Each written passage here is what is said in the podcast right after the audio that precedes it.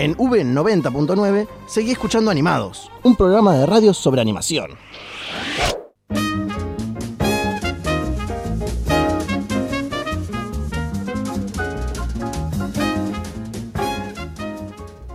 Y continuamos con esta gran segunda temporada de animados que se viene con todo, nuevas columnas, nuevas historias, nuevas películas y series que van a estrenarse este año que les vamos a comentar y también muchísimas más entrevistas con muchos más profesionales dentro de esta área como lo es la animación. Muchísimas mejores que el año pasado, como si bien las del año pasado fueron excelentes, nunca vamos a dejar de superarnos a nosotros mismos. Y también por supuesto que Sofi desde México nos va a estar comentando cómo es esta carrera que ella está, bueno, está haciendo un intercambio allá y está estudiando materias que tienen que ver también con este gran mundo, en donde nos va a ir actualizando, además, bueno, de que todos sabemos que México, dentro de Estados Unidos, son países mucho más desarrollados en todas estas técnicas y en toda esta industria, entonces nos va a decir un montón de cosas que nos van a súper interesar, ¿o no es así? Sí, además hay muchos directores que ya están incursionando, como Guillermo del Toro, que es la junto con Guarón como la revelación mexicana en los últimos tiempos. Y del Toro está como investigando muchas cosas para desarrollar animación mexicana. Claro, quiere que ocurra más esta revolución cinematográfica dentro del país que nos va a beneficiar a todos porque son grandes artistas ambos. Y bueno, ya ha llegado mi momento, el momento en donde voy a hablar de teorías conspirativas.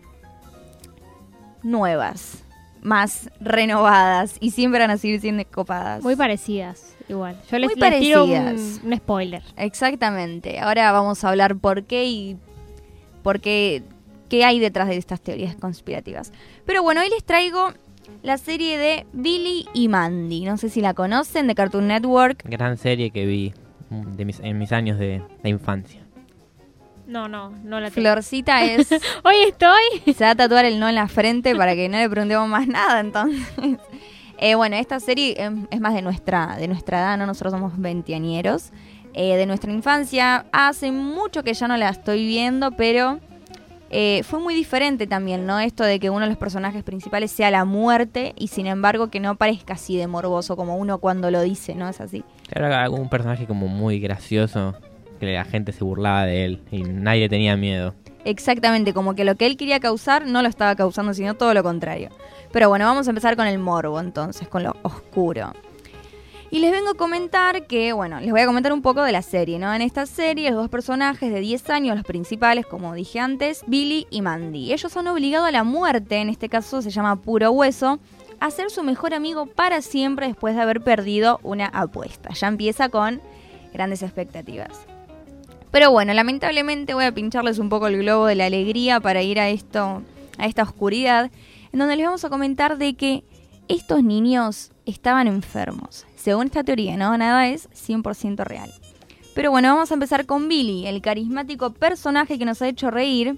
Sufre síndrome de Down. El síndrome de Down es un trastorno genético causado por la presencia de una copia extra del cromosoma 21. Bueno, no nos vamos a poner tan científicos, yo supongo que todos lo conocen. Más que nada, y bueno, eh, este personaje se caracteriza más que nada por la variable discapacidad cognitiva y algunos rasgos físicos peculiares que le dan un aspecto reconocible. El carácter de Billy lo hace verse así, pero siempre se pica la nariz, imagina cosas sin sentido, como que provoca cosas graves que todo lo toma como un juego, como que no se suele tomar las cosas muy en serio. Entonces también nosotros al verlo se puede detectar quizás esta característica. Es un niño el personaje, está bien que juegue todo el tiempo. Exactamente, un niño de 10 años. Yo creo que un niño quizás de 10 años, años atrás, a un niño de 10 años actualmente, puede ser muy diferente.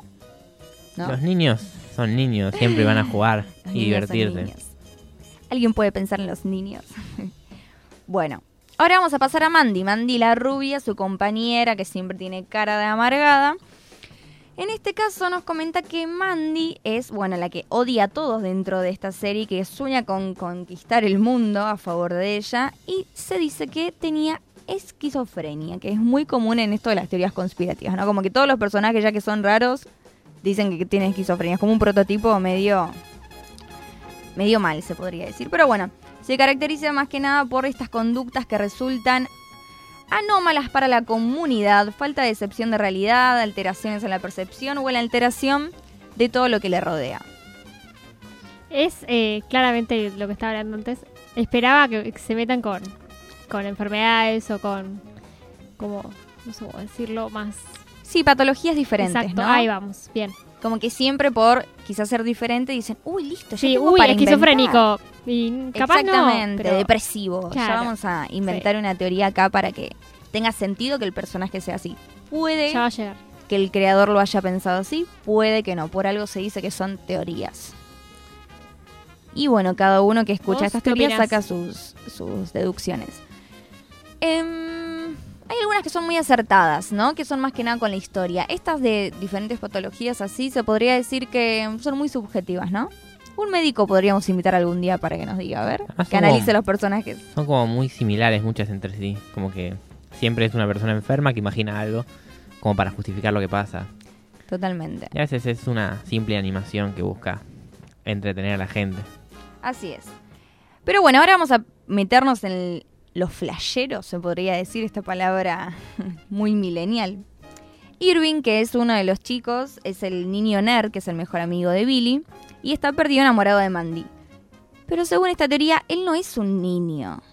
Él es en realidad un doctor, que va a ver a estos niños y a diagnosticar cuánto tiempo de vida les queda. Pero ellos dos lo imaginan como un niño nerd y tonto, porque quieren como ignorar esta, esto que les está diciendo él de su realidad.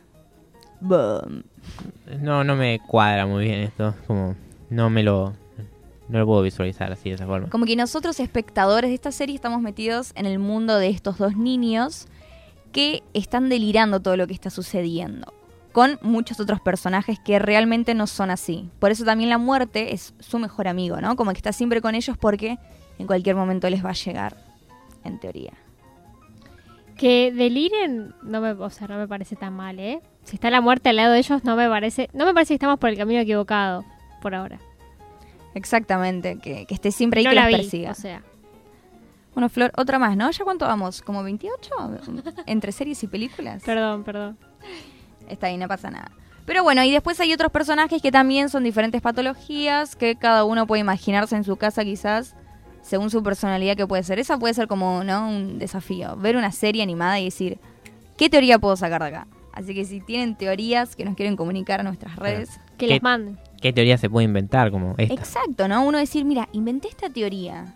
Quizás es mucho más interesante que las nosotros encontramos. Pero bueno, les dejo eso para que piensen estén donde estén para la tarea junto con Flor. Sí, ayúdenme. Ayúdenle un poco a Flor, vamos a hacer un hashtag, ayuden a Flor. Y entonces vamos a ir con otra canción, Damas y Caballeros. No hablaré, esta por suerte está en castellano. de Hércules. Ahí vamos. Si a los engaños dieran premios, hubiera varios ya ganado no me interesa tener novios. Eso es historia, ya lo sé todo. A Animados.